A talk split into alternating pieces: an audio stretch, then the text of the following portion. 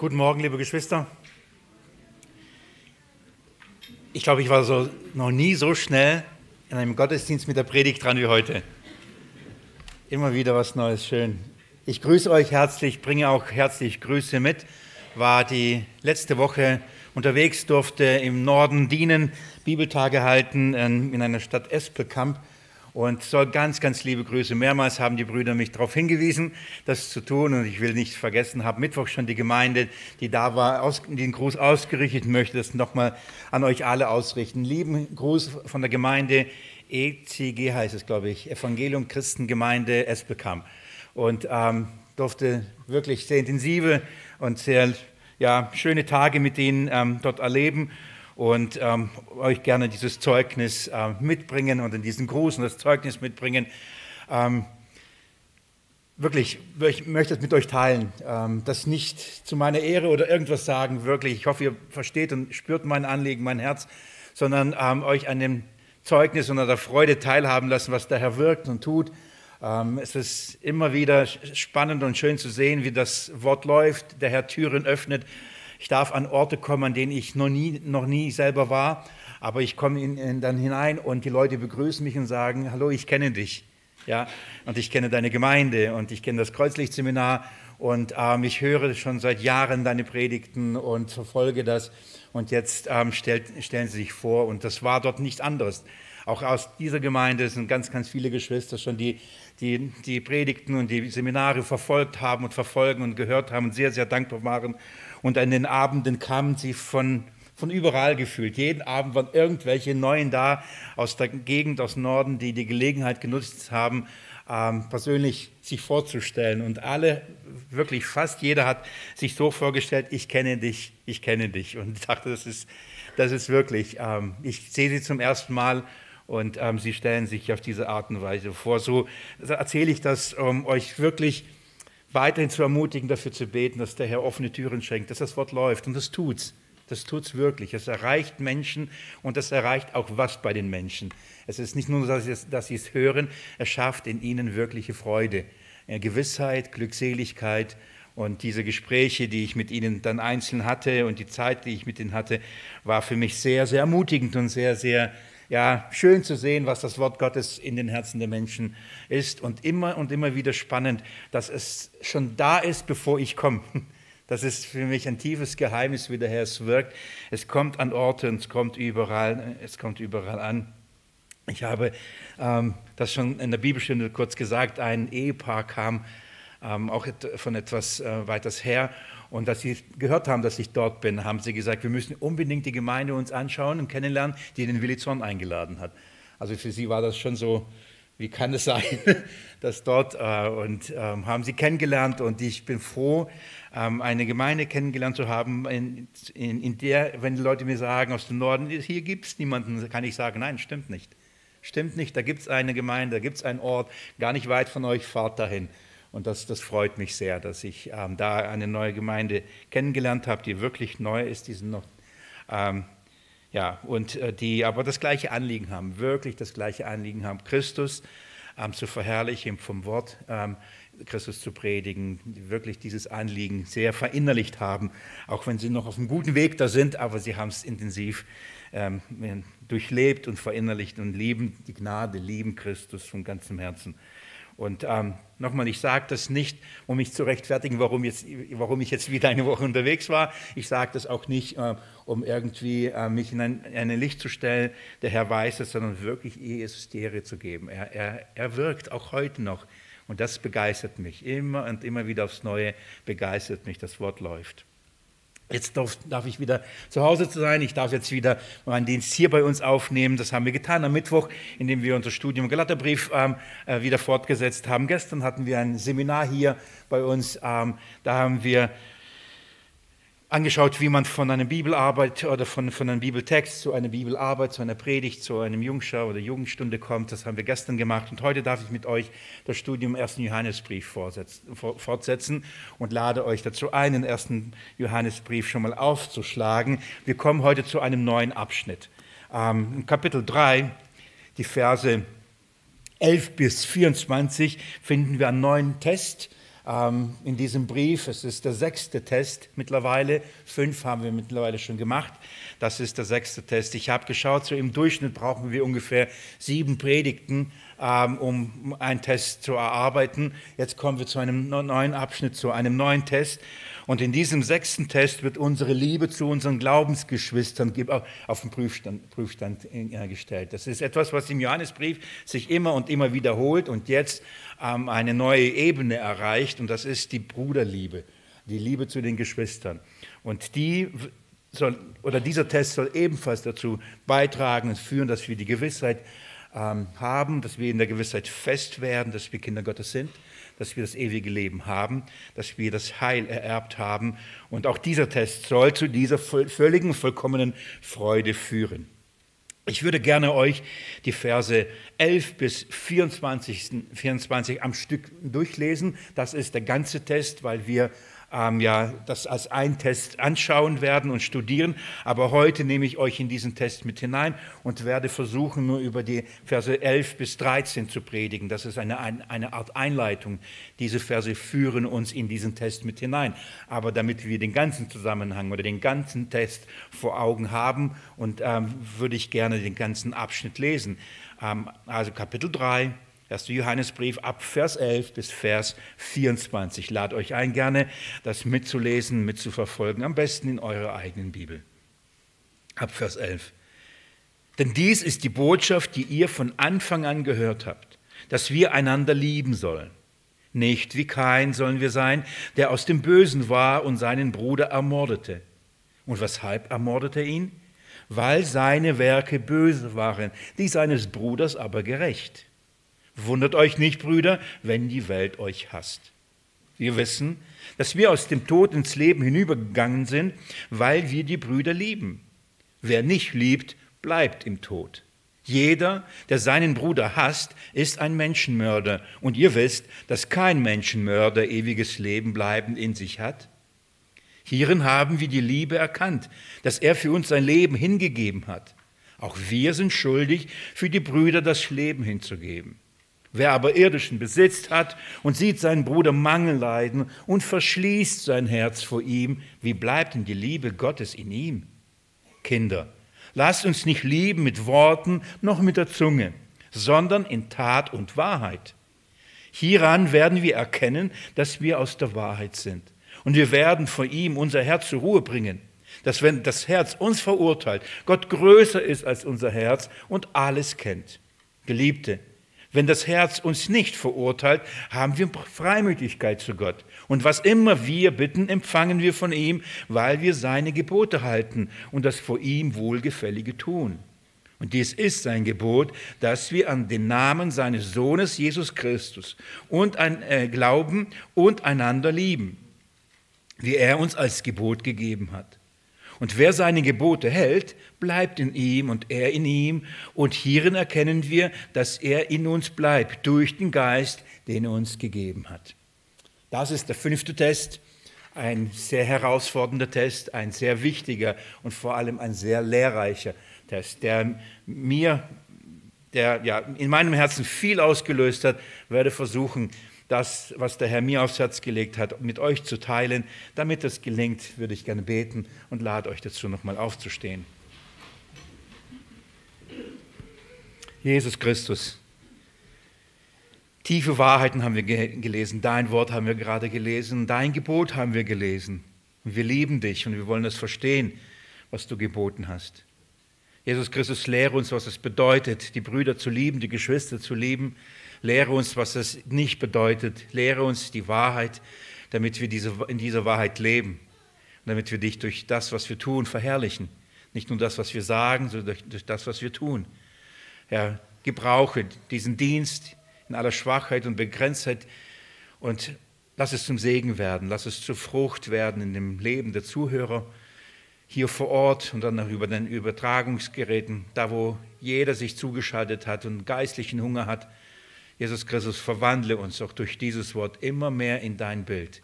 Herr, wir sind deine Kinder und wir wollen dich widerspiegeln in dieser Welt. Danke, danke für die Gelegenheit, dieses Zeugnis heute ablegen zu dürfen, dein Wort auslegen zu dürfen. Das ist ein großes Vorrecht und schenke Freimütigkeit, Freude und auch Kraft, es zu tun. In deinem Namen bitte ich das und danke dir dafür. Amen. Die Argumentation des, des Apostel Johannes ähm, bekommt, oder bekommt in dem dritten Kapitel eine, eine tiefere Ebene. Er argumentiert und führt uns in die Heilsgewissheit hinein. Er zeigt auf, dass wir Kinder Gottes sind, wenn wir Jesus Christus haben, wenn wir an ihn glauben, dann haben wir das Leben. Und diese Wahrheit, die uns eben diese Freude und diese vollkommene Gewissheit schenken soll, ähm, führt er aus und, und, äh, und schraubt sie bildlich gesprochen, immer mehr, immer mehr in unseren Verstand, aber auch somit immer mehr, in, immer mehr in unser Herz hinein. Ich habe die Tage einiges wieder an Schrauben versenkt ähm, bei mir am Seminar, bin am, am Renovieren und habe so ein paar Schrauben äh, hineingeschraubt. Und äh, ich habe immer wieder ähm, darüber nachgedacht, was ein, für ein gutes Bild das eigentlich ist. Ich habe so von ein paar Handwerker gelernt, man muss erst mal ein bisschen vorbohren. Habe ich früher nie gemacht, habe mich immer gewundert, warum das Holz spaltet, warum das nicht gescheit hebt. Vorbohren. Also man, man setzt nicht sofort die gleiche komplette Schraube rein, vor allem wenn sie ziemlich dick ist dann wird es nicht gut. Also gelernt vorbohren. Also muss man sauber arbeiten, vorbohren und dann beginnt man die Schraube anzusetzen, leicht, nicht sofort mit ganzer Power. Die paar Schreine wissen, von was ich rede, können das tausendmal besser. Aber das Prinzip, dann setzt man an und bohrt man, äh, schraubt man kurz rein und wenn die Schraube sitzt, dann dreht man sie komplett und je tiefer man kommt, umso fester wird das Ganze. Und irgendwann kommt man an einen Punkt, da zieht man es an und jetzt sitzt es. Und ich habe das jetzt mehrmals machen müssen und dachte, was für ein gutes Bild, wie spiralförmig, schraubenförmig Johannes das Evangelium, die Wahrheit in unsere Seelen hineinschraubt. Es wirklich, er schraubt sie hinein, bis sie wirklich fest sitzt und wir sagen, ich weiß, das wackelt nicht mehr. Ich wackel nicht mehr. Ich bin wirklich fest in der Wahrheit. Und das tut er, indem er äh, äh, ähm, eine Wahrheit uns vorstellt, immer wieder kurz etwas anklingen lässt. Und das ist in diesem Bild etwas vorbohrt. Da sagt er noch nicht viel, aber er sagt nur und sagt, das ist wichtig. Ein Kind Gottes zum Beispiel, er liebt die Brüder. Und dann lässt er erstmal ähm, diese Aussage stehen und dann ähm, behandelt er das Thema und dann kommt er wieder hin und nachdem er es vorgebohrt hat, setzt er die Schraube an und fängt fest an zu schrauben, bis diese Wahrheit wirklich tief sitzt. Und das ist das, was er hier auch in diesem Abschnitt macht. Er setzt an und will diese Wahrheit ähm, dass Kinder Gottes, man daran erkennt, dass sie Liebe untereinander haben, dass ähm, dadurch, wenn, sie, wenn man sieht, dass ein Kind Gottes die Brüder liebt, kann, kann, können wir wissen, kann er wissen, dass ein Kind Gottes ist. Diese Wahrheit wird spiralförmig immer mehr und immer mehr ähm, hineingeschraubt. Im Gegensatz zu denen, die zwar behaupten, Christen zu sein, Sie behaupten an Gott zu glauben. Und das ist nicht etwas, was ich Ihnen absprechen würde. Sie behaupten vielleicht sogar Gott zu dienen, vielleicht sogar ihn zu lieben und ihm nachzufolgen, aber in Wahrheit ähm, es nicht sind. Obwohl sie behaupten, Christen zu sein, leugnen sie das Evangelium, nämlich dass Jesus der Christus ist. Sie leugnen in, in, dem, was sie lehren und sie leugnen in dem, was sie tun, dass sie wirklich Kinder Gottes sind. Im Gegensatz zu denen, ähm, die das Evangelium gehört, vielleicht auch angenommen haben, aber dann weitergegangen sind, nicht darin geblieben sind, dass von Anfang an gepredigt worden war als Evangelium, was das Kennzeichen des Evangeliums sind. Sie haben es verlassen und sind weitergegangen. Johannes nannte sie ähm, Gegner von Christus. Er, nennt, er nannte sie äh, konkret mit Namen Antichristen. Also alle, die die Wahrheit, die von Anfang an gepredigt worden war, was das Evangelium ist, was das Evangelium ausmacht. Diejenigen, die diese Wahrheit verlassen, die nennt er ähm, in diesem Brief Gegner von Christus. Sie sind nicht für ihn, die sind gegen ihn, sie gehören nicht ihm, im Gegenteil, sie sind gegen ihn. Im Gegenteil zu denen kennen die Kinder Gottes die Wahrheit. Sie kennen sie nicht nur, sie leben in ihr. Denn diese Wahrheit ist nicht einfach nur eine Erkenntnisebene, diese Wahrheit ist nicht nur etwas, was Sie rational verstehen, diese Wahrheit ist eine Person, nämlich Christus. Und wer Christus hat, hat das Leben. Das ist etwas Grundlegendes, was wir begreifen über das Evangelium. Wir werden nicht das Leben erst bekommen, wir haben es schon. Aber wenn wir das Leben haben, wie zeigt sich das Leben? Im Leben. Das Leben ist keine Theorie. Das Leben ist keine Erkenntnis. Das Leben ist was? Leben. Leben lebt man. Und das heißt, wenn wir das Leben Christi in uns haben, wenn wir Gottes Leben in uns haben, wird sich das in unser Leben auch zeigen. Denn das ist das Leben. Das ist ganz, ganz wichtig, dass wir diese Wahrheit begreifen. Ähm, Im Gegensatz zu denen, die zwar behaupten, eine Erkenntnis zu haben, und die Gnostiker haben da gesagt, die haben, die haben übergroße Erkenntnis, die haben besondere Erkenntnis des Christus, die haben besondere Offenbarungen, die die, die Laien da nicht haben, aber sie haben sie. Und Johannes zeigt auf, dass der wahre Glaube, das wahre Evangelium nicht mit einer übernatürlichen Erkenntnis äh, verbunden ist, sondern mit einem Leben, sich zeigenden Leben, und zwar in der Tat und der Wahrheit. Dieses Leben wird offenbar. Wenn wir das Leben haben, nicht bekommen, wenn wir das ewige Leben haben, wird dieses ewige Leben in unserem Leben auf irgendeine Weise sichtbar werden müssen. Und wenn das nicht passiert, sind wir Lügner. Wir belügen uns selbst wir belügen die anderen, wir belügen Gott, indem wir behaupten, etwas zu sein, was wir nicht sind. Was wir vielleicht gerne wären, aber es nicht sind. Und das ist die Art der Argumentation des Johannes, dass er sagt, die wahre Erkenntnis ist nicht nur kognitiv, die wahre Erkenntnis ist nicht nur rein im Verstand, sondern diese wahre Erkenntnis ist im Leben. Das zeigt sich im Leben. Warum ist das so? Wenn ihr mit mir nochmal Kapitel 2 aufschlagt, in dem ersten Johannesbrief, ähm, Vers 29 lest, das war die, der Eingangsvers für den fünften Test und somit auch jetzt für den sechsten Test, das baut aufeinander auf, sagt Johannes folgendes. Wenn ihr wisst, dass er gerecht ist, so erkennt, dass auch jeder, der Gerechtigkeit tut, aus ihm geboren ist. Warum muss sich das Leben eines Wiedergeborenen oder eines Christen, eines Bekenners, so rum, warum muss sich das ähm, eines Bekenners zu Christus ähm, das im Leben zeigen. Und Johannes sagt, weil er aus Gott geboren ist, weil er dieses neue Leben bekommen hat. Wer aus Gott geboren ist, wird in der Weise leben, in dem gleichen Leben, das er das Leben, das er bekam.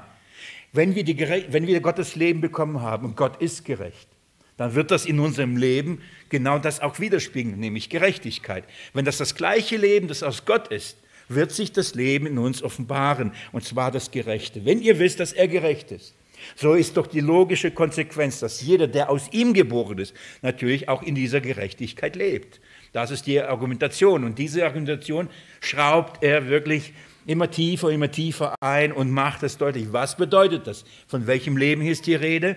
Von was für eine Gerechtigkeit äh, ist hier die Rede? Aber ich hoffe, dass ihr mir folgen könnt und der Wahrheit folgen könnt, dass wer Anteil am ewigen Leben hat, wer Anteil, wer die Wiedergeburt erlebt hat, das wird sich in seinem Leben zeigen, weil er das Leben hat. Nicht, nicht durch das Tun bekommt man es, sondern weil man es hat, wird sich das zeigen. Das ist immer und immer wieder ähm, wichtig, sich daran zu erinnern. Die, die, diese Wahrheit vor, vor Augen zu haben, weil wir sehr schnell dazu neigen, durch unser Tun das ewige Leben bekommen zu wollen. Und dann versuchen wir all diese Dinge tun, von denen die Bibel sagt, dass derjenige, der das ewige Leben hat, diese Dinge tut. Also sagt man, okay, ich will auch das ewige Leben haben, dann tue ich das. Die Schrift sagt, wer das hat, tut das. Nicht tust und dann wirst du es bekommen. Das ist die Reihenfolge, müssen wir beachten. Paulus, äh, Entschuldigung, Johannes argumentiert hier in seinem Brief nicht, und sagt, so bekommt ihr ewiges Leben. Darum wurde dieser Brief nicht geschrieben. Er wurde geschrieben, um zu zeigen, dass wir es haben. Dass wir es haben. Wir haben dieses Leben.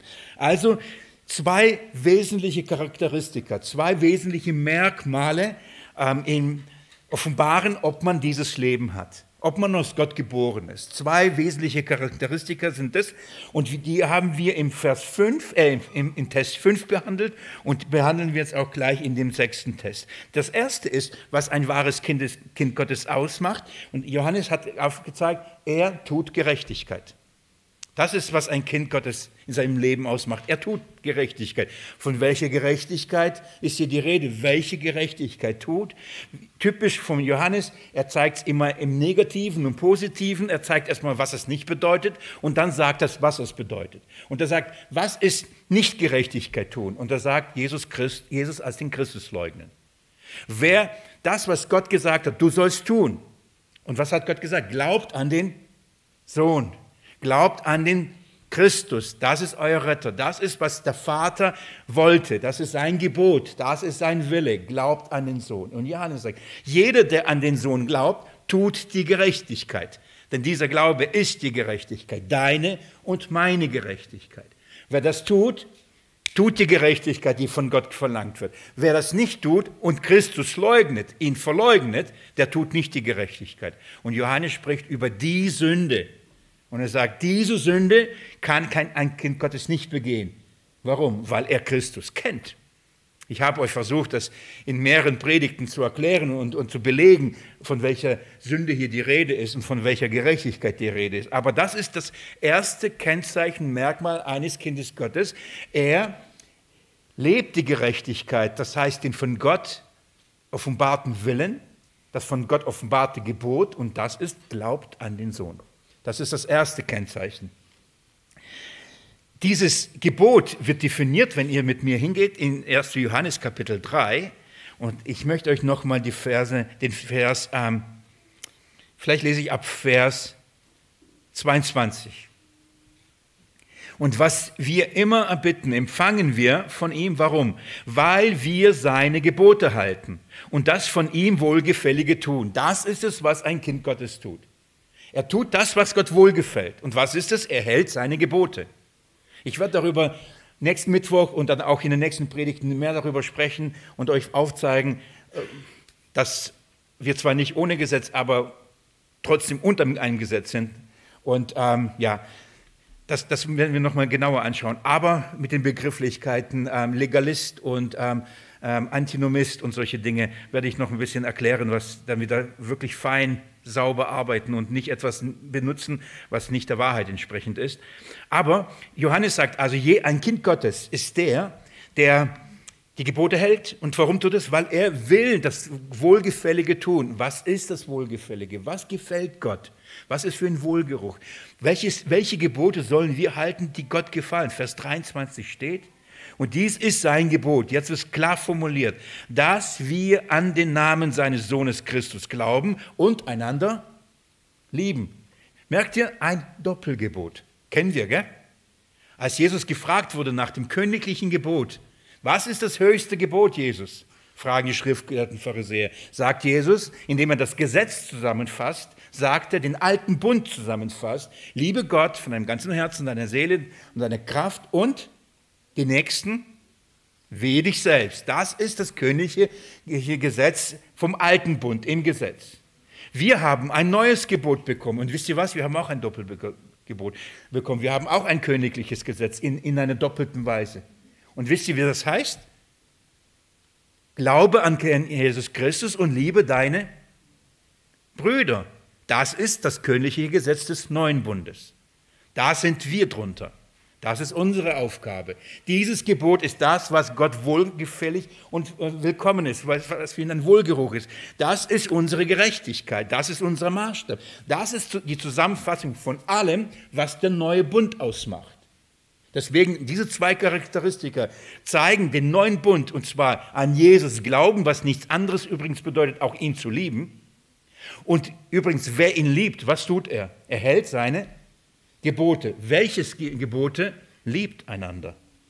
Ich sage das gerne immer wieder, ist gar nicht so kompliziert eigentlich. Gell? Glaube an Jesus und liebe die Geschwister. Und beides, beides ist ein Ding der Unmöglichkeit, wenn man nicht von Gott geboren ist, wenn man den Geist nicht hat, wenn diese Frucht in uns nicht gewirkt ist. Unmöglich, das, das zu halten. Genauso wie es unmöglich war, das Gesetz zu halten ist dieses unmöglich, es sei denn, man ist aus Gott geboren. Und das ist, was Johannes sagt. Das können nur die Kinder Gottes tun. Also wenn jemand behauptet, ein Kind Gottes zu sein, aber das nicht tut, ist es nicht. Aber wenn einer es tut, dann ist es ja. Dann gibt es keinen Grund zu zweifeln. Denn du kannst es nur tun, weil du wiedergeboren bist. Also freu dich darüber. Freu dich darüber. In dieser Weise, ich fasse es noch einmal zusammen, das, um was es geht, zwei wesentliche Punkte. Das neue Leben aus Gott wird an zwei Merkmalen sichtbar, charakteristisch.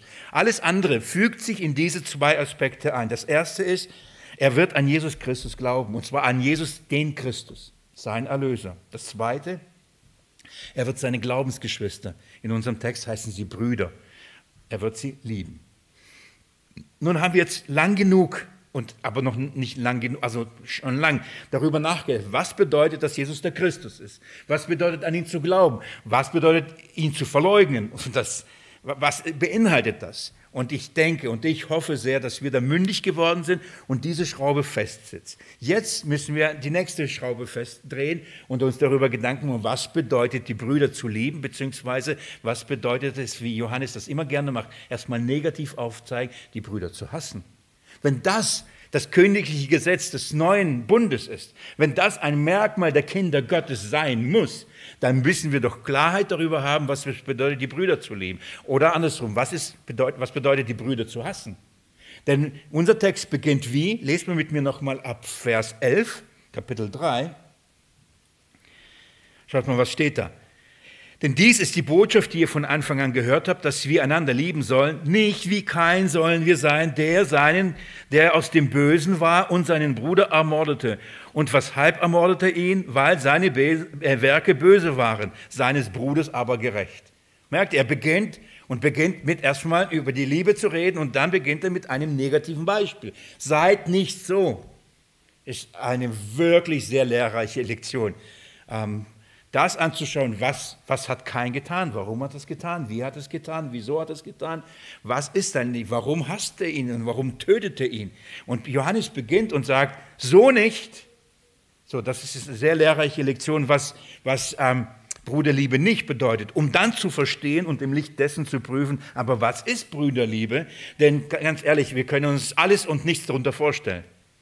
Was ist Hass? Was ist Liebe? Also ganz ehrlich, das ist ja von was ist hier die Rede? An was kann man das nämlich konkret ähm, erkennen? Wo weiß man, ach, das ist Liebe und woran erkennt man, ach, das ist Hass? So, so das von dem, was die Schrift redet und nicht, was wir darunter vorstellen. Es ist nicht so, dass Johannes darüber nicht mehr gesprochen hat. Ich habe es vorhin in diesem Bild schon angesprochen. Er hat schon immer wieder kurz vorgebohrt, damit später er daran ansetzen kann und das vertiefen kann. Und ich möchte euch bitten, kurz zurückzugehen ins zweite Kapitel und euch schon mal die Vorbohrung ähm, zeigen, das, was er schon mal angesprochen hat und wir miteinander auch schon angeschaut haben. 1. Johannes Kapitel 2 und lest mit mir ab Vers 7. Da hat Johannes schon etwas darüber gesagt. Geliebte, nicht ein neues Gebot schreibe ich euch, sondern ein altes Gebot, das ihr von Anfang an hattet. Das alte Gebot ist das Wort, das ihr gehört habt. Wiederum schreibe ich euch ein neues Gebot, das, was war in ihm und in euch, weil die Finsternis vergeht und das wahrhaftige Licht schon leuchtet. Wer sagt, dass er im Licht sei und hasst seinen Bruder, ist in der Finsternis bis jetzt. Wer seinen Bruder liebt, bleibt im Licht und nichts Anstößiges ist in ihm. Wer aber seinen Bruder hasst, ist in der Finsternis und wandelt in der Finsternis und weiß nicht, wohin er hingeht, weil die Finsternis seine Augen verblendet hat. Es ist schon etwas her, eine Weile her, als wir diese Verse angeschaut haben. Aber hier haben wir die erste Erwähnung, da hat Johannes schon etwas anklingen lassen, was er später und jetzt in Kapitel 3 ab Vers 11 wirklich vertieft, in Kapitel 4 nochmal intensiv behandelt und sogar in Kapitel 5 es nochmal mal erwähnt. Also ab da nimmt es immer mehr, immer mehr zu und er wird immer mehr darüber reden, was es bedeutet zu lieben und warum die Liebe zu den Geschwistern wirklich ein sehr entscheidendes Merkmal ein Kindes Gottes ist. Übrigens genauso wie der Glaube an Jesus, den Christus. Diese zwei Dinge. Nach den, den ersten Punkt hat er bis dahin entfaltet. Da hat er gezeigt, warum Jesus für uns wichtig ist. Jetzt entfaltet er und zeigt, warum Liebe wichtig ist. Das ist der zweite Teil in diesem Brief, der zweite Schwerpunkt, den er gesetzt hat. Also hier hat er schon mal anklingen lassen und sprach darüber und sagte, ein neues Gebot schreibe ich euch. So, es ist neu. In welchem Sinne neu? In dem Sinne, dass es nicht so ist wie das alte Gebot. Das alte Gebot war das Gesetz. Das Gesetz war, liebe Gott, und den Nächsten wie dich selbst. Das ist Alte. Jesus kam und hat ein neues Gebot gegeben. Er hat nicht gesagt, haltet das Alte. Das hat er getan. Jesus kam und hat ein neues Gebot gegeben und sagt, haltet es. Darum ist es neu. Es ist von Jesus eingesetzt. Es ist von Jesus ähm, der Gemeinde gegeben. Es ist das Gesetz des neuen Bundes. Nochmal, wir sind nicht gesetzlos. Wenn ich predige, lehre, und das tue ich intensiv, dass wir nicht unter dem alten Bund sind, dass wir nicht unter dem Gesetz sind, rede ich nicht und predige nicht darüber, dass wir kein Gesetz haben, dass wir Gesetzlose sind und tun können, was wir wollen. Wir leben unter einer neuen Gesetzmäßigkeit, Gesetzmäßigkeit. Uns gilt ein neues Gesetz. Und dieses Gesetz ist das Gesetz, das Jesus den Jüngern gab und ihnen Auftrag gegeben hat, von Anfang an es so zu lehren, das zu lehren. Die Jünger lehrten das, was Jesus ihnen als Gebot gegeben hat. Das ist das Neue. Aber er sagt, aber so neu ist es gar nicht. Damit meint er nicht, wie viele Ausschläger, jetzt die Tage wieder gelesen, mich ein bisschen darüber geärgert, nicht in dem Sinne, ja, alt, in dem Sinne, ja, das ist noch im alten Gesetz, das ist noch im Bund, im Alten Testament. Das ist nicht so alt so. Alt in dem Sinne, eigentlich ist es nicht neu für sie. Warum? Weil es Jesus von Anfang an gepredigt hat. Wenn Johannes es ihnen schreibt, sagt er, das ist doch nicht neu für euch. Das ist doch schon alt eigentlich, oder? So in diesem Sinne alt. Es ist nämlich, da, keine Ahnung, schon 30, 40, 50 Jahre alt. Es ist nicht, es ist nicht, die hören es nicht zum ersten Mal. Warum? Es wurde ihnen doch von Anfang an als Evangelium, wurde doch das Gesetz Christi verkündigt. Also, es ist nicht nur. Und dann sagt er, und das ist sehr herrlich, und ich fasse es nur kurz zusammen, und durch dieses äh, Gebot, durch diese Erkenntnis, das was von Anfang an verkündigt war, bekommen wir Licht, bekommen wir richtiges Verständnis. Und dieses Licht leuchtet und breitet sich aus. Aber wer es nicht sieht, ist immer noch in der Finsternis. Wer nicht erkennt, was es bedeutet, an Christus zu glauben und ihn zu lieben, nämlich die Brüder zu lieben, lebt immer noch in der Finsternis. Und er sagt, wer seinen Bruder, äh, seinen Bruder, wer sagt, dass er im Licht sei und hasst seinen Bruder, ist in der Finsternis. Liebe Geschwister, könnt ihr euch erinnern, und das ist wirklich schon lange her, dass der erste Test darin bestand, zu erklären und zu verstehen, was bedeutet, im Licht zu wandeln. Was bedeutet im Licht zu wandeln? Bedeutet im Licht zu wandeln keine Sünden tun? Nein. Im Licht zu wandeln bedeutet Sünden zu erkennen. Zu erkennen, ich bin Sünder, ich bin schuldig. Das ist im Lichtwandel.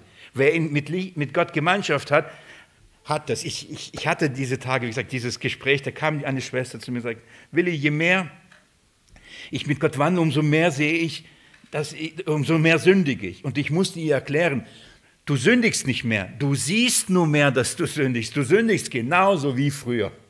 Nur hast du es vorher nicht gesehen.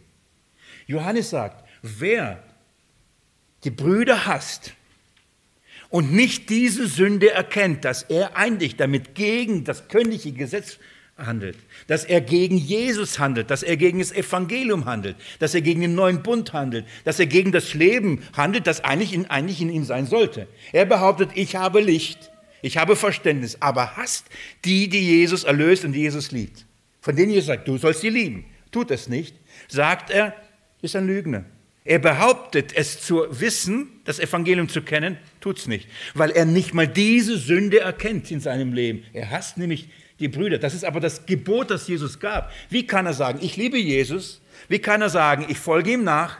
Und Jesus definiert das, wir werden es gleich sehen, wer mich liebt, hält meine Gebote. Wie kann er behaupten, Jesus zu lieben, ihm nachzufolgen, aber das nicht zu tun, was er sagt, dass man tun soll? Er sagt, wer das, der ist ein Lügner. Er lebt immer noch in der Finsternis, wenn er nicht mal merkt, dass er sündigt. Er lebt im Hass, lebt in dieser Haltung und merkt nicht einmal, dass es gegen Christus ist, antichristlich ist.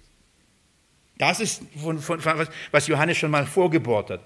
Niemand, der behauptet, in Licht zu leben, aber immer noch im Hass lebt, ist der, im Licht, sondern er lebt immer noch in der Finsternis. Denn er hat die Sünde nicht erkannt, die, da, die er permanent tut. Er hat nicht erkannt, dass er permanent gegen das Gesetz ist, nämlich das Gesetz Christi. Er sieht das nicht einmal, er begreift es nicht einmal, er spürt es nicht einmal. Keine Betrübnis, kein, keine, warum tue ich das? Kein, oh Herr, erlöse mich. Kein, bitte hilf mir, bitte schenk mir Liebe. Nein, da ist nur Hass und wir werden sehen, wie, wie dieses Hass sich, äh, sich, dieser Hass sich offenbart im Beispiel von Kain und Abel. Ein herrliches Beispiel, ein wichtiges Beispiel. Aber das ist, das, das ist die Argumentation, die Johannes hier aufbringt. Er sagt, ein Kind Gottes wird die Geschwister, die Brüder nicht hassen. Warum? Er wird im, im Licht wandeln. Und er wird sehen, dass dieser Hass gegen Christus und gegen das Evangelium ist. Das geht nicht. Das kann er nicht. Das, diese Erkenntnis wird ein Kind Gottes haben. Hat er sie nicht, ist er kein Kind Gottes. Das Gleiche vertieft er und bohrt noch ein bisschen weiter und dann kommt er wirklich zu der Hauptaussage, zu der Hauptargumentation, ist in Kapitel 3 ähm, die, Wir haben diesen Test im Kapitel 3 schon intensiv angeschaut und Johannes hat darüber geredet, dass die Wiedergeboren sind, die Gerechtigkeit tun. Und, und er zeigt, die Gerechtigkeit tun ist an Christus glauben, nicht ihn zu leugnen. Und schaut mal, was in Vers 10 wieder kurz erwähnt hat. In Kapitel 3, Vers 10 sagt er, hierin sind offenbar die Kinder Gottes und die Kinder des Teufels. Jeder, der nicht die Gerechtigkeit tut, das heißt an Jesus Christus glaubt und sein Wort hält, ist nicht aus Gott. Offensichtlich klar formuliert. Und schaut mal. Und wer nicht seinen Bruder liebt. Also zwei Charakteristika. Und er sagt, jeder, der das nicht tut, ist nicht aus Gott, sondern sogar aus dem Teufel. Und eine andere Definition von aus dem Bösen. Nämlich wie kein.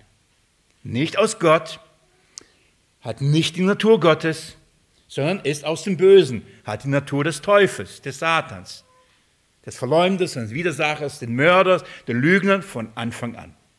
So, an der Bruderliebe, liebe Geschwister, an der Bruderliebe erkennt man, was für einen Geist man hat.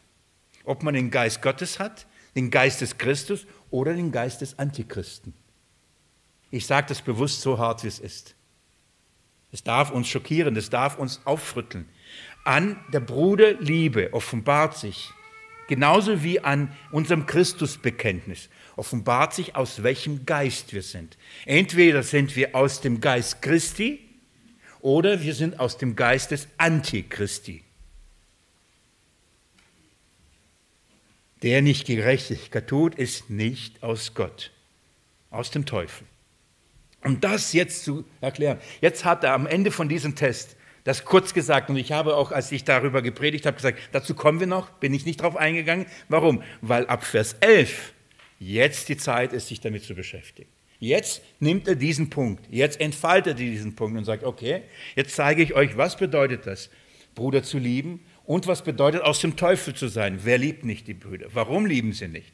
Und dann nimmt er sich viel Zeit und geht nochmal eine Etage tiefer. Die Spirale wird weitergedreht und er erklärt uns, was die Bruderliebe ist oder beziehungsweise was sie nicht ist. Ich möchte, bevor ich euch in die ersten Verse hineinnehme, und tatsächlich bin ich Lukas heute sehr, sehr dankbar, dass er so gut hineingeführt hat.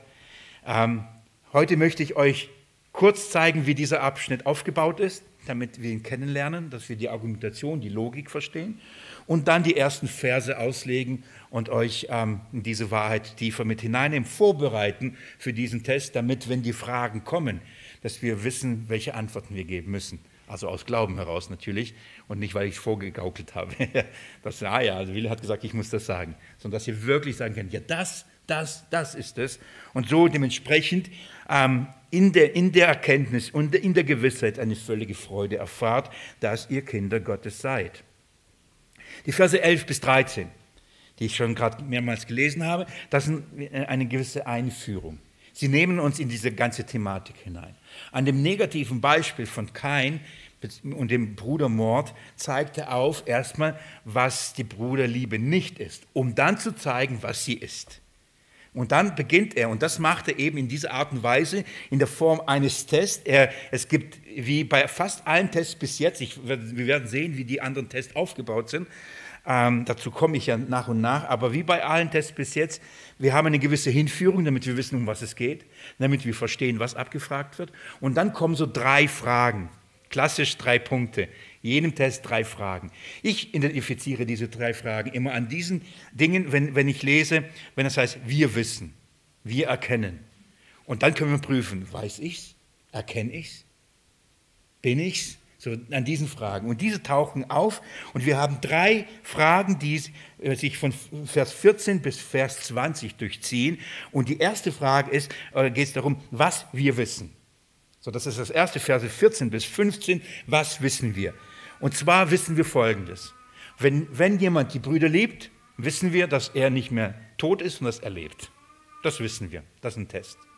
Wenn jemand die Brüder liebt, ist er aus dem Tod in das Leben übergegangen. Er hat das Leben bekommen. Warum? Er liebt ja die Brüder. Das wissen wir. Zack. Weißt du das? Du das weißt, erste Frage beantwortet. Die zweite Frage, was wir erkennen. Was erkennen wir? Wir erkennen, das, Verse 16 bis 18, was wir erkennen. Wir erkennen ähm, was, wie sich diese Liebe zeigt, wie sie sich Liebe offenbart. Und zwar nicht, einfach nicht nur im Bla bla bla, nicht nur einfach im Reden, nicht nur einfach in einem Lippenbekenntnis, sondern wir erkennen, dass diese Liebe sich in Tat und Wahrheit sich offenbart. So, da kann jemand reden, wie viel will, aber wir wissen, wir erkennen, das muss sich im Leben zeigen. Denn diese Liebe ist Leben, ist keine Theorie, ist kein Gedankengebäude, das ist und springt aus dem Leben, aus der Liebe selbst. Denn Gott ist die Liebe. Also das erkennen wir. Wenn wir das erkennen, schön, Haken dahinter und ich mache mit meinem roten Stift auch Haken und sage, nächste, nächste Frage behandelt. Und dann kommt die dritte Frage oder die dritte Beantwortung, was wir erkennen werden. Was werden wir definitiv erkennen? Und zwar, wenn wir unser Herz zur Ruhe bringen können, dann erkennen wir, dass wir Frieden mit Gott haben. Wie erkennen wir das? Wie bringen wir unser Herz zur Ruhe? Wir, es gibt etwas, wo wir ähm, äh, durch eine bestimmte Erkenntnis, die wir haben, ich werde euch das Stück für Stück mit hineinnehmen, durch eine bestimmte Erkenntnis, die wir haben, wird unser Herz ruhig werden. Wird unser Herz ruhig, haben wir Freimütigkeit. Wir gehen zu Gott und sagen, Papa, bitte hilf, bitte gib. Und er wird geben. Warum? Weil wir etwas erkennen werden. Wer sein Gebot hält, empfängt von ihm. Wer sein Gebot hält, darf ihn bitten und er wird bekommen. So, es gibt drei Dinge, an denen wir etwas wissen, drei Dinge, an denen wir erkennen können, ob wir zu diesen Menschen gehören, die aus Gott geboren sind. Und das sind so drei grundsätzliche Fragen. Nachdem es eine, eine Einführung zu diesem Thema gab, drei Fragen, das ist der eigentliche Test. Und dann gibt es eine gewisse Zusammenfassung. Und die findet ihr dann in Versen 23 bis 24. Und wenn es am Anfang äh, die Einführung zeigt, wenn wir am Anfang in das Gebot der Liebe und im Gegensatz zum Hass der Welt, das den Kontrast bildet und in dem wir sehen können, was ist wirklich Liebe und was ist nicht Liebe, äh, am Anfang die Einführung haben, so haben wir hier am Ende eine Zusammenfassung von diesem Doppelgebot. Hier bringt Johannes das nochmal auf den Punkt und sagt, was ist also, was wir tun? Was ist das? Was ist die Wahrheit? Was ist eigentlich das Gebot? Und dann kommt er zu diesem herrlichen Schluss und sagt, und wer seine Gebote hält, bleibt in ihm und er in ihm. Und hierin erkennen wir, dass er in uns bleibt. Das ist die, das Fundament. Ich weiß, er ist in mir und bleibt in mir. Wie? Durch den Geist, den er uns gegeben hat. Und diese Wahrheit wird später übrigens, das ist wie, wieder wie sein Vorbohren. Das ist wieder ein Hinweis, der vorher noch gar nicht so richtig erklärt wurde und später wird es noch mehr und noch mehr erklären. Das heißt, es gibt etwas, was wir zusammenfassen, dass wir wissen können, ich bin ein Kind Gottes, ich habe den Geist Gottes. Warum? Und er sagt, weil ich seine Gebote halte, weil ich an Jesus glaube und die Brüder liebe. Wenn ich das tun kann, dann ist ja der Geist Gottes in mir.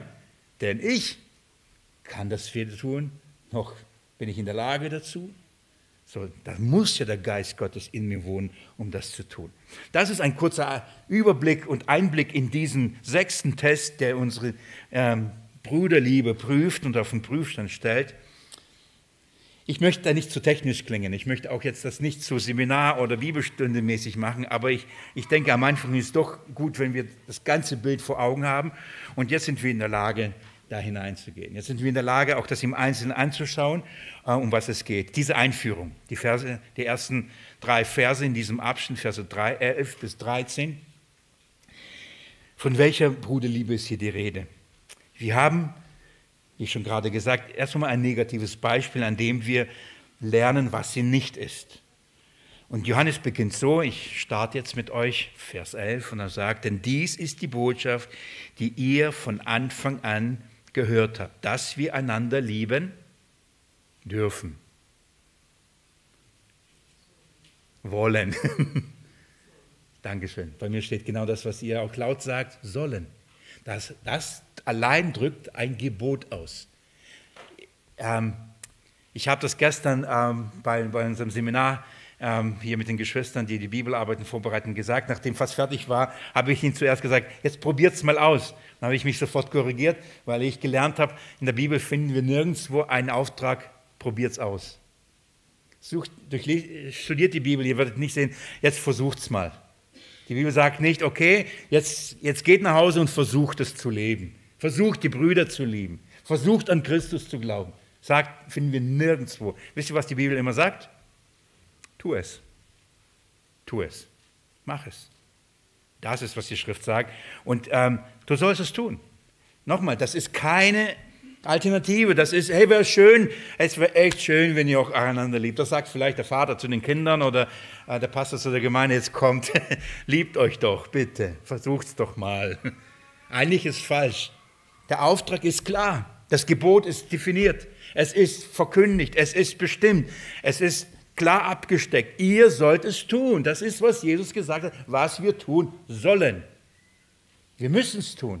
Du hast als Kind Gottes keine Alternative. Du kannst nicht sagen, nee, keine Lust drauf. Will ich nicht.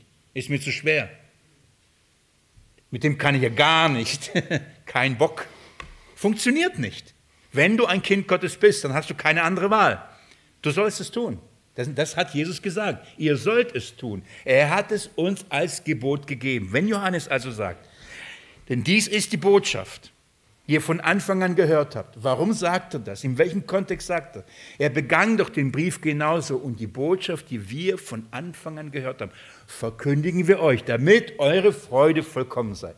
Das ist, was wir gesehen, das ist, was wir gehört, das ist, was wir verkündigen und predigen. Das hat Jesus uns von Anfang an gesagt. Von diesem Anfang redet er hier. Was sie von Jesus selbst bekommen haben. Jesus hat es ihnen gesagt. Nicht die Apostel haben es erfunden, nicht die Menschen haben es erfunden. Es ist kein Gemeindebaukonzept und Projekt, das ist keine soziale Angelegenheit, das ist nicht ein Anstand, hey, liebt einander, es ist nichts Menschliches, es ist ein Gebot des Herrn, des neuen Bundes. Das ist ein, gehört zu dem königlichen Gesetz des neuen Bundes. Liebt einander. Ihr sollt euch lieben. Das ist ein Auftrag des Herrn. Das haben die von Anfang an gepredigt. Das ist etwas, was der Herr in die Herzen der Menschen hineinlegt durch seinen Geist, wenn er ihnen eine Wiedergeburt schenkt.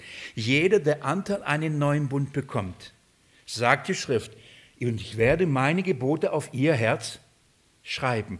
Und wenn jemand diese Gebote aufs Herz geschrieben bekommt durch den Geist, wisst ihr, was er wissen wird? Ich soll die Brüder lieben. Er wird das wissen, weil der Geist ihm dieses Zeugnis geben wird. Daran erkennen wir, dass wir Kinder Gottes. Der Geist sagt mir, Willi, du sollst die, die Brüder lieben. Das, da, er wird uns an die, alle diese Wahrheit erinnern. Er wird uns das lehren. Wenn er das nicht tut, wenn ich keine Ahnung davon habe, kein Anliegen, kein Wunsch, keine Betrübnis, wo ist der Geist? Woher weiß ich, dass ich einen Geist habe? Ich, ich, ich hasse die Brüder und denke, ich habe einen Geist. Das kann nicht sein. Das ist ein Widerspruch in sich. Nicht nur Johannes lehrte das, die Apostel lehrten das. Ich gebe euch zwei Beispiele, zwei Säulen der Gemeinde. Einmal Petrus und einmal ähm, Paulus. Beide haben das gelehrt. Geht mal mir ganz kurz ein bisschen zurück, das ist nicht weit, zum ersten Petrusbrief. Und schlag mit mir Kapitel 1 nochmal auf. Nochmal sage ich, weil wir das vor langer Zeit schon mal getan haben. Und Kapitel 1 und lest mit mir ab Vers, nee, Kapitel 2, Entschuldigung. Das ist, nee, das ist 1, das ist tatsächlich 1. Kapitel 1 ab Vers 22. Vor lauter Kapitel durcheinander gekommen. 1. Petrus Kapitel 1 ab Vers 22. Da heißt, da ihr eure Seelen durch den Gehorsam gegen die Wahrheit zu ungeheuchelten Bruderliebe gereinigt habt so liebt einander anhaltend aus reinem Herzen. Das ist, wenn eure Seelen gereinigt worden sind durch die Wahrheit, wie, durch welche Wahrheit? Durch Jesus Christus, durchs Evangelium, durch sein Blut. Wenn ihr die Wahrheit angenommen habt, dann macht das was mit eurer Seele. Diese Wahrheit wird euch reinigen. Und was wird das bewirken? Was wird das in uns schaffen? Die Bruderliebe, eine ungeheuchelte, übrigens, un, darüber sprach ich, ich, ihr, kennt ihr das? Jemand kommt zu euch und sagt, hallo. Er grinst dich an und du weißt, nee, nee, du meinst es nicht ernst. Das ist echt höflich, was du gerade machst, aber ich spüre keine Liebe. Ich spüre sie nicht. Ich spüre keine Verbundenheit. Du kannst mich angrinsen, wie viel du willst. Glaub mir, da kommen einige zu mir und sagen, hallo, bist du der Bruder Willi, der Pastor Willi Zorn, der irrt. Und dann grinsen sie mich an und ich weiß, nein, nein, nein, das ist nicht echt. Andere kommen und die müssen mir nicht mal die Hand geben und ich spüre eine Liebe. Eine ungeheuchelte, eine echte, keine vorgetäuschte, eine natürliche Liebe. Eine Liebe, die aus unserem reinen Herzen strömt. Die müssen wir nicht schauspielern, die müssen wir nicht erzeugen, die müssen wir nicht lernen. Die ist in uns. Wie kann das sein? Wie, wie bekommt man so eine Liebe? Liest mal mit mir, was in Vers 23 sagt. Denn ihr seid wiedergeboren nicht aus vergänglichem Samen, sondern aus unvergänglichem, durch lebendigem, bleibende Wort Gottes. Woher kommt diese Liebe? aus der Wiedergeburt. Denn, das ist die Begründung, weil ihr wiedergeboren seid, darum sind eure Herzen gereinigt. Wozu wurden wir in unser Herzen gereinigt? Oh, damit wir ungeheuchelt lieben können. Denn das können wir vorher nicht. Das ist die Wirkung, das ist die Frucht der Wiedergeburt. Das bezeugte der Apostel Petrus genauso wie der Apostel Paulus. Geht mit mir zum Thessalonicher. Übrigens, wenn Paulus, äh, wenn Petrus darüber schreibt, ähm, dass wir anhaltend, dann beschreibt er das Wort strapazieren, dehnen bis zum letzten Punkt. Das ist so wie, kennt ihr so, so ein Sportgummiband? Wenn ich so auseinanderzieht, das ist bis zur höchsten Stelle, der, der, der, bis es reißt. Das ist was, also wirklich in extremster Weise, bis an den Anschlag. Das ist das Wort, das es hier diese Liebe beschreibt. Es ist nicht nur so ein bisschen, wirklich, das geht an die Grenzen. Kann man nur tun, wenn man ein wiedergeborenes Herz hat und den Geist Gottes empfangen, sonst geht es nicht. So kann man sonst nicht leben. Man kann menschlich lieben, ja, das funktioniert. Das funktioniert. Aber diese Liebe, die geht an den Anschlag. Ähm, die deckt eine Menge von Sünden zu, sagt Petrus ein bisschen später. Aber das geht mit mir ähm, in 1. Thessalonicher, habe ich es schon gesagt, gell? 1. Thessalonicher, ein bisschen zurückblättern, ich muss es auch noch tun. 1. Thessalonicher Brief und lest mir mit mir Kapitel 4, Vers 9. Schaut man, dieses Zeugnis gibt der Apostel Paulus genauso ab wie Petrus, wie Johannes. Dort heißt es, was aber die Bruderliebe betrifft, so habt ihr nicht nötig, dass man euch schreibt, denn ihr seid selbst von Gott gelehrt, einander zu lieben. Also wenn ich heute darüber predige und jetzt die nächsten Sonntage, nächsten Sonntag werde ich es wieder tun, nächsten, ja, ich glaube ja, übernächsten Sonntag, ich weiß nicht, auf jeden Fall, wenn ich die Sonntage predigen werde und, und du sagst, hey, noch nie gehört, was? Brüder, Geschwister lieben? Neu für mich. Dann stimmt etwas nicht. Dann stimmt etwas mit deinem Glauben nicht. Dann stimmt etwas mit deinem Geist nicht. Denn die Schrift sagt, wer aus Gott geboren ist, wird von Gott selbst durch den Geist gelehrt, dass er die Brüder lieben soll. Nicht, das heißt nicht, dass er in allem das tun wird, aber er weiß es. Der Geist wird ihm Zeugnis geben, er weiß es. Gott selbst lehrt durch seinen Geist dieses Gebot, denn das ist das Gebot. Genauso wie er sagt, glaub an den Sohn, dass es der Christus ist, sagte, und liebe deine Brüder. Das in dieser Weise das ist, was Gott in unseren Herzen neu macht. Er schenkt uns den Glauben an Jesus und er schenkt uns die Liebe zu den Brüdern, zu den Geschwistern. Das macht er neu. Das ist, was der Herr wirkt in uns. Jesus hat es geboten. Jesus selbst hat dieses Gebot gegeben.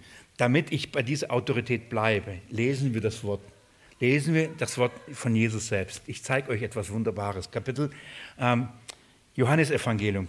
Und ich bitte euch, mit mir nochmal ins 13. Kapitel zu gehen und mit mir ein paar Gedanken und ein paar Verse ähm, da durchzugehen. Ich hoffe, ich ermüde euch nicht und äh, wenn ich euch wieder an diese Kapitel und an diese Verse führe, habe schon immer wieder darüber gesprochen und ich werde es wahrscheinlich tun, bis ich beim Herrn bin weil das so grundlegend ist. Und ich hoffe, ein, ein, zwei Aspekte vielleicht euch noch dazu zu geben, zu dem, was ihr schon ohnehin darüber wisst. Wir wissen, wo wir hier sind in Kapitel 13 Johannes Evangelium. Wir sind am Anfang. Wir sind da, von dem Johannes immer sagt, was wir im Anfang empfangen haben, da sind wir hier. Im Obergemach in der Nacht, in Jesus verraten wurde, hat er die Jünger unterwiesen. Er hat ihnen das Evangelium nochmal erklärt. Er hat gesagt, was er tun wird, was daraus entstehen wird und was sie dann verkündigen werden, was sie erwartet, was die für Umstände sie erleben werden. Er bereitete sie für diesen Dienst vor, den Johannes tat, als er den Brief schrieb, Petrus tat, als er die Briefe schrieb, Paulus und so weiter. Also Jesus bereitete sie vor. Und dieser Abschnitt beginnt damit, Kapitel 13, dass es heißt, in, vor dem Passafest, aber als Jesus wusste, dass er die Stunde gekommen war, aus dieser Welt zu dem Vater zu gehen, da er die Seinen, die in der Welt waren, geliebt hatte, liebt er bis ans Ende. So, das Thema, die Unterweisung, alles, was ab jetzt kommt, geschieht, wisst ihr wie? In Liebe. Seine Motivation, alles, was er tat da, alles, was er sagte, offenbarte seine Liebe zu ihnen. Er wollte, dass sie seine Liebe erkennen und dass sie seine Liebe, in dieser Liebe bleiben. Und dann argumentierte er, und wer meine Gebote hält, weiß, der liebt mich wirklich. So, es beginnt. Und dann kommt dieser Abschnitt, den wir alle gut kennen, und ich habe es gar nicht so lange her auch nochmal gezeigt, ähm, dass Jesus die Füße dann wäscht. Und das, was er da macht, er gibt ein Beispiel. Wisst ihr für was? Für Liebe. Was ist diese Liebe? Denn er sagt, schaut mal in Kapitel 13, Vers 14, wenn nun ich, Betonung, das heißt Jesus, der Sohn Gottes, Gott selbst, der Herr und der Lehrer, eure Füße gewaschen habe, so seid auch ihr, und jetzt ist wichtig, schuldig. Merkt euch das, weil Johannes nämlich genau das sagt. Er sagt, wer aus Gott geboren ist, ist schuldig. Er ist verpflichtet. Wer sagt, er liebt, ist schuldig. Dinge zu tun. Er ist dazu verpflichtet. Er kann nicht sagen, nö, mache ich nicht. Und Jesus sagt, wenn ich das getan habe, so seid auch ihr schuldig, einander die Füße zu waschen. Nun, jetzt ist ganz wichtig, und ich denke mittlerweile, also ich denke, ihr wisst es, sonst würden wir an Samstagen hier uns die Füße, Füße permanent waschen, dass Jesus nicht meinte, wir müssen buchstäblich die Füße waschen. Das ist nicht unsere Schuldigkeit. Denn was macht er, als er die Füße wusch? Er erklärte ihn, warum er den Jüngern die Füße wusch. Und dann ging es nicht um Dreck. Es ging um den Dreck der Welt. Es ging um die Sünden, die sie in dieser Welt begehen und die Sünden, die sie jeden Tag erleben. Das beschmutzt sie. Und er erklärte durch den Petrus, dass er doch aber rein ist. Der ist komplett gewaschen. Und dann nur einmal ist er gewaschen. Er muss nicht mehr wieder gewaschen werden. Erinnert ihr euch? Nur immer die Füße waschen. Und was ist dieses Füßewaschen? Die Sünden vergeben. Einmal wurden die Sünden für alle Mal vergeben, die Waschung bekommen. Aber wir sündigen, sündigen, sündigen immer wieder in dieser Welt. Und darum müssen wir immer und immer wieder davon gereinigt werden. Jesus tat das. Er starb für sie. Sie verließen ihn. Sie mordten, sie motzten, sie nervten, alles Mögliche. Aber er war bereit, trotzdem immer wieder ihre Füße zu waschen, immer wieder diesen Dreck abzuwaschen. Er liebte sie nämlich wirklich. Und diese Liebe deckt eine Menge von Sünden zu. Wenn Jesus sagt, wenn ich das getan habe, ihr sollt nicht den Leib waschen, das könnt ihr nicht, das mache ich. Aber was sollt ihr tun? Einander die Füße waschen. Was meint Jesus damit? Was sollen wir tun? Worin zeigen wir Liebe gegenüber meinem Bruder, meiner Schwester? Indem ich ihre Sünden vergebe. Ich rechne ihnen die Sünden nicht zu und sage, nee, Nee, geht nicht. Das war zu viel. Wenn einer mein Bruder ist und vom Herrn durch sein Blut gewaschen ist, ist, bleibt, ist er mein Bruder. Und wenn ich nicht bereit bin, ihm seine dreckigen Füße zu verzeihen, wenn er in mein Haus kommt, dann erweise ich mich nicht als Bruder und dann erweise ich mich als Lügner und bin nicht in der Wahrheit und ich hasse meinen Bruder. Ich liebe ihn nicht. Denn Liebe bedeutet, seine Füße jedes Mal zu waschen, wenn sie dreckig werden. Ich habe das getan, sagt Jesus. Ich vergebe euch jeden Tag. Macht's Gleiche. Liebt, wie ich euch geliebt habe. Macht's Gleiche. Das ist der Maßstab. Hier geht es nicht um Füße waschen, hier geht es, dass wir einander die Füße waschen, einander helfen, von den Sünden unseres Alltags befreit zu werden. Indem wir nicht nur die Schuld zurechnen, sondern auch wie die Lasten miteinander tragen. Das ist Liebe. Wirklich in der Tat und Wahrheit.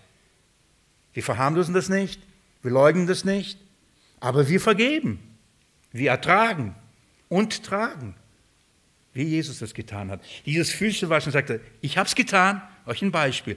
Ihr werdet bald verstehen, was ich da getan habe. Sie verstanden, wie man Füße wäscht. Übrigens, das ist keine Kunst. Sie verstanden nur nicht, dass er von Sünden vergeben spricht, dass er von der Liebe spricht. Und jetzt in diesem Kontext, schaut mal Kapitel 13, Vers 34, ähm, was er sagt.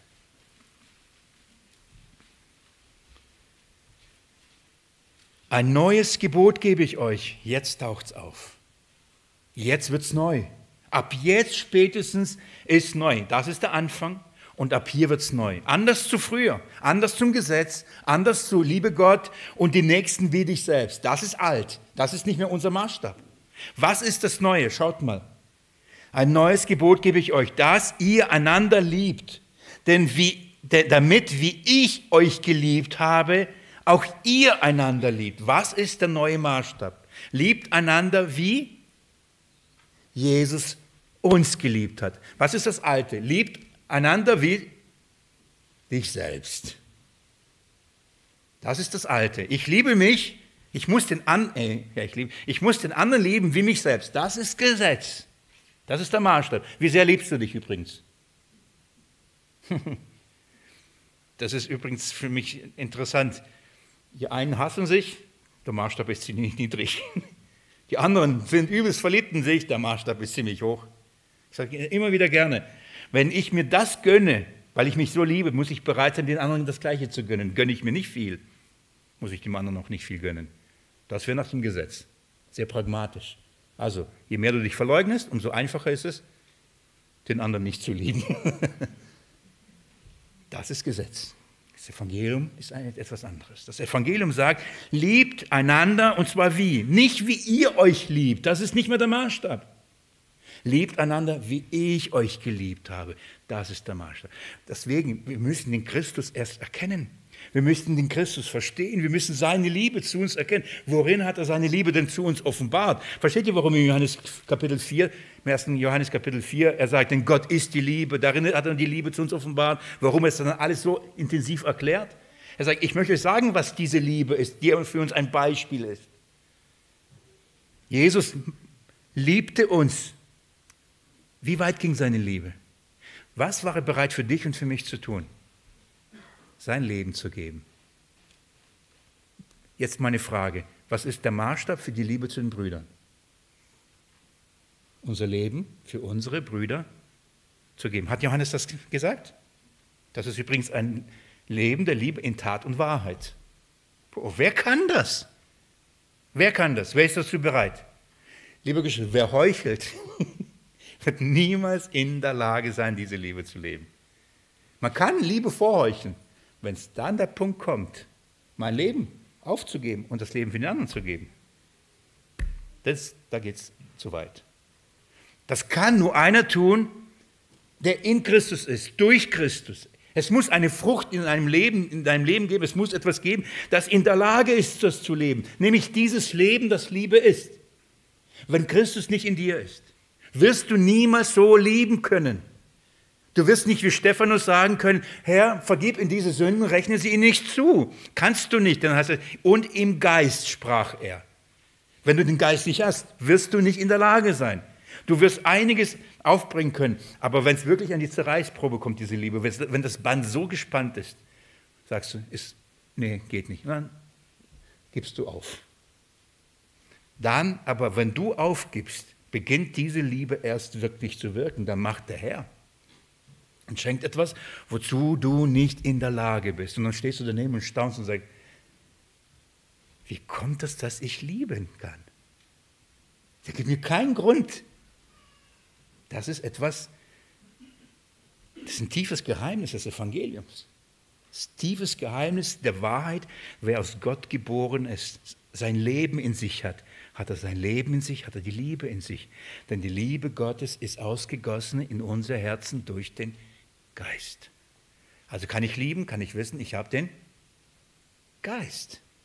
Das ist, was Johannes immer und wieder auch diesen Brief immer deutlich macht. Das ist der Test. Darum geht es. Jetzt noch ein bisschen, noch ein bisschen. Kapitel 14. Und da gehe ich nur wirklich schnell mit euch durch. zeigt, sagt, ähm, nein, oh, Entschuldigung, Vers 35 zuerst noch, Kapitel 13, Vers 35. Ich möchte euch das bewusst vorlesen, damit ihr wisst, warum Johannes so schreibt, wie er schreibt. Er hat es nicht erfunden.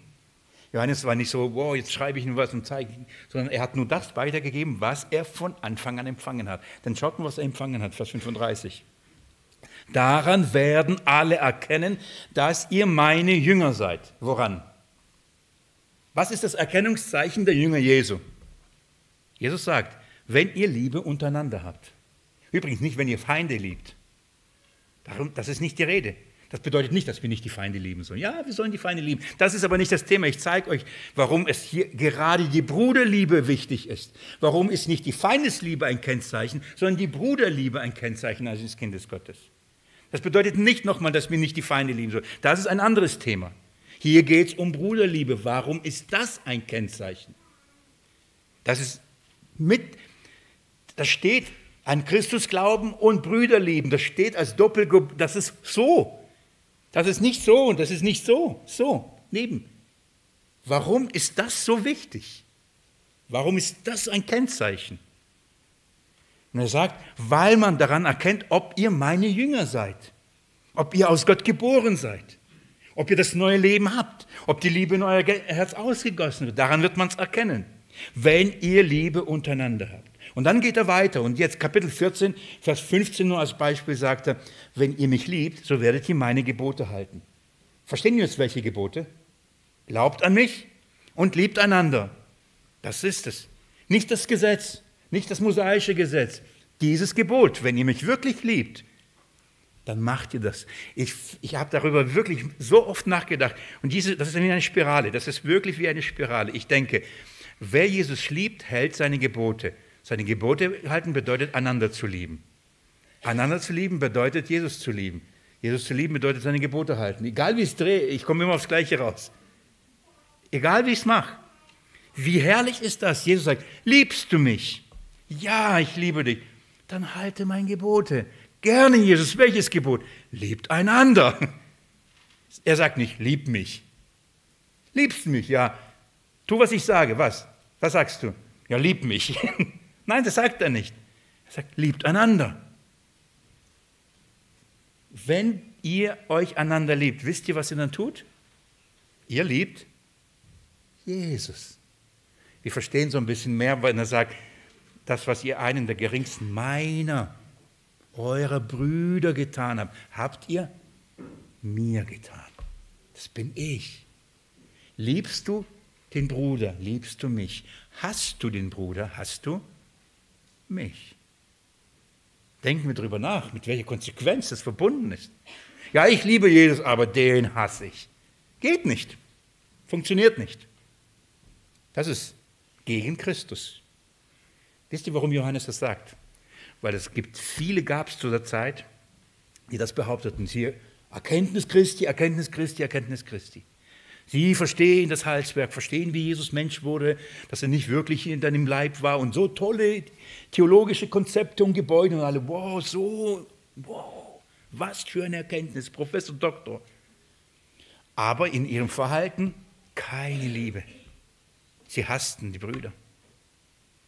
Und Johannes sagt, wir können eine Erkenntnis haben, wie sie wollen, aber das eigentliche Kennzeichen ist nicht da. Sie leugnen Christus, indem sie die Brüder nicht lieben. Jetzt ist es wichtig, und es ist gut doch, oder, dass ich weiß, was bedeutet das? Jetzt haben wir darüber geredet und nachgedacht. Nur, nur noch eine Stelle, noch eine Stelle. Kapitel 15, das ist übrigens Kontext, gell? Ihr ist doch bekannt, äh, Weinstock und Reben, oder? Das ist mit das bekannteste. Jesus sagt, bleibt in mir und ich in euch. Dann bringt ihr was? Frucht. Liebe Geschwister, was glauben wir? Welche Frucht? Wenn wir in Christus bleiben und Christus in uns bleibt, welche Frucht wird da sein? Und der ganze Kontext zeigt uns, Liebe zu den Geschwistern. Von dieser Frucht ist die Rede. Darum sagt er, ich lese Vers, Kapitel, Vers, Kapitel 15, Vers 9, wie der Vater mich geliebt hat, habe ich euch geliebt. Bleibt in meiner Liebe. Wenn ihr meine Gebote haltet, so werdet ihr in meiner Liebe bleiben. Merkt ihr immer das Gleiche. Der Liebesausdruck an Jesus ist, das zu tun, was er sagt. Was sagt er denn? Jetzt schaut mal, der Kontext ist Vers 11. Dies habe ich zu euch geredet, damit meine Freude in euch sei und eure Freude vollkommen werde. Versteht ihr, woher Johannes das Ganze hat? Er redet über die vollkommene Freude als Kennzeichen, dass ich weiß, ich bin ein Kind Gottes, ein Kennzeichen davon Liebe. Das hat er beim, von Anfang an bei Jesus gelernt. Darum schreibt er das, was er da schreibt. Er hat es nicht erfunden. Und die Schweizer auch nicht. Nur Johannes hat es erfunden. Jetzt, es gibt so eine Werbung, falls ihr fragt, warum hast du das gesagt, gell? Wer hat es erfunden? Das ist, Jesus hat es erfunden. Seins. Jetzt schaut mal, ich lese ein bisschen weiter. Vers 12. Dies ist mein Gebot, dass ihr einander liebt, wie ich euch geliebt habe. Geht es deutlicher? Nee. Ich habe euch das gesagt, damit eure Freude völlig sei. Was hast du gesagt? Liebt einander, das ist mein Gebot. Müssen wir darüber spekulieren, welches Gebot, welche Gebote müssen wir halten? Nein, es ist klar, liebt einander. Das ist das Gebot. Sehr deutlich, sehr klar, sehr offensichtlich. Und er redet davon, dass, dass wenn wir das, wenn das in unserem Leben sein wird, wir eine völlige Freude haben werden, weil wir werden erkennen, wir sind seine Jünger. Wir werden befähigt, die Brüder zu lieben. Wir hassen sie nicht. Vers 17, und damit endlich äh, mit dem, was Christus gelehrt hat, Vers 17. Dies gebiete ich euch, dass ihr einander liebt. Liebe Geschwister, verstehen wir, dass das ein Gebot unseres Herrn ist? Liebst du Jesus? Bist du im Licht? Kennst du Jesus? Dann halte, was er sagt. Was hat er gesagt? Liebt einander. Ich sage es nochmal, das ist keine Alternative. Und das unterscheidet Glaube von Religion. Das geht durch die Gemeinden, egal ob sie freikirchlich, nicht freikirchlich. Es, durch die Kirchen, egal welcher Konfession man dazu gehört. Das unterscheidet von wahren Gläubigen zu religiösen Menschen die zwar behaupten, gläubig zu sein, die zwar behaupten, eine Erkenntnis zu haben, aber in Wahrheit nicht gläubig sind. Warum? Weil sie die Brüder hassen. Bis in den Tod. Was ist, wie, warum? Nächste Predigt. Nächste Predigt. Ich ähm, habe echt gehofft, heute mit euch über Kain und Abel zu reden. Habe mich extra vorbereitet, stand ich heute Morgen sehr, sehr früh auf, um das zu tun. Aber dann bin ich schon für das nächste Mal vorbereitet. Geht mit mir noch schnell zurück zum ersten Johannesbrief, damit wir dort enden. Vers 11. Denn dies ist die Botschaft, die ihr von Anfang an gehört habt, dass wir einander lieben sollen. Und dann kommt nicht wie kein sollen wir sein, der aus dem Bösen war und seinen Bruder ermordete. Und weshalb ermordete er ihn? Weil seine Werke böse waren, die seines Bruders aber gerecht. Warum, warum nimmt jetzt Johannes dieses Beispiel? Wenn er über Hass, Mord, Totschlag redet, das Alte Testament ist voll. Wenn Johannes nur aufzeigen wollte, was Hass bedeutet, er könnte weit mehr Bibelstellen, andere Parallelstellen heranziehen, andere Illustrationen. Warum wählt er dieses Beispiel? Warum nimmt er dieses Beispiel? Warum zeigt das hier, was das Gegenteil ist von dem, was Jesus geboten hat? Wisst ihr, warum er es genannt? Nächsten Sonntag zeige ich euch das, warum es Kain und Abel ist. Und ich verspreche euch nicht, also ich, nein, ich, ich darf nicht versprechen, denn ich weiß nicht, was der Herr in euren Herzen wirkt, aber ich kann versprechen, in meinem Herzen hat es mega was bewirkt. Es, ähm, ich, lese, ich lese das Wort Gottes schon sehr lange. Die ersten Zeilen der Bibel gehören für mich zu den grundlegendsten und herrlichsten und ich habe sie intensiv studiert. Und ich habe diesen Abschnitt gelesen, dachte ich, Willi, boah, als ob wieder neu aufgegangen ist. Was eigentlich der Herr uns am Anfang aufzeigt. Und diese Wahrheit, die Johannes predigte, die Jesus gelehrt hat, wird uns schon in Kapitel 4 im ersten Buch Mose deutlich gemacht. Was bedeutet ein Bruder, nämlich zu hassen? Und warum das nicht gut ist. Das, da lade ich euch zu der nächsten Predigt ein immer mit dem Spannungsbogen oben aufhören, damit ihr dann wiederkommt. Ja? Ich danke euch fürs Hören und meinem Herrn fürs Geben. Amen.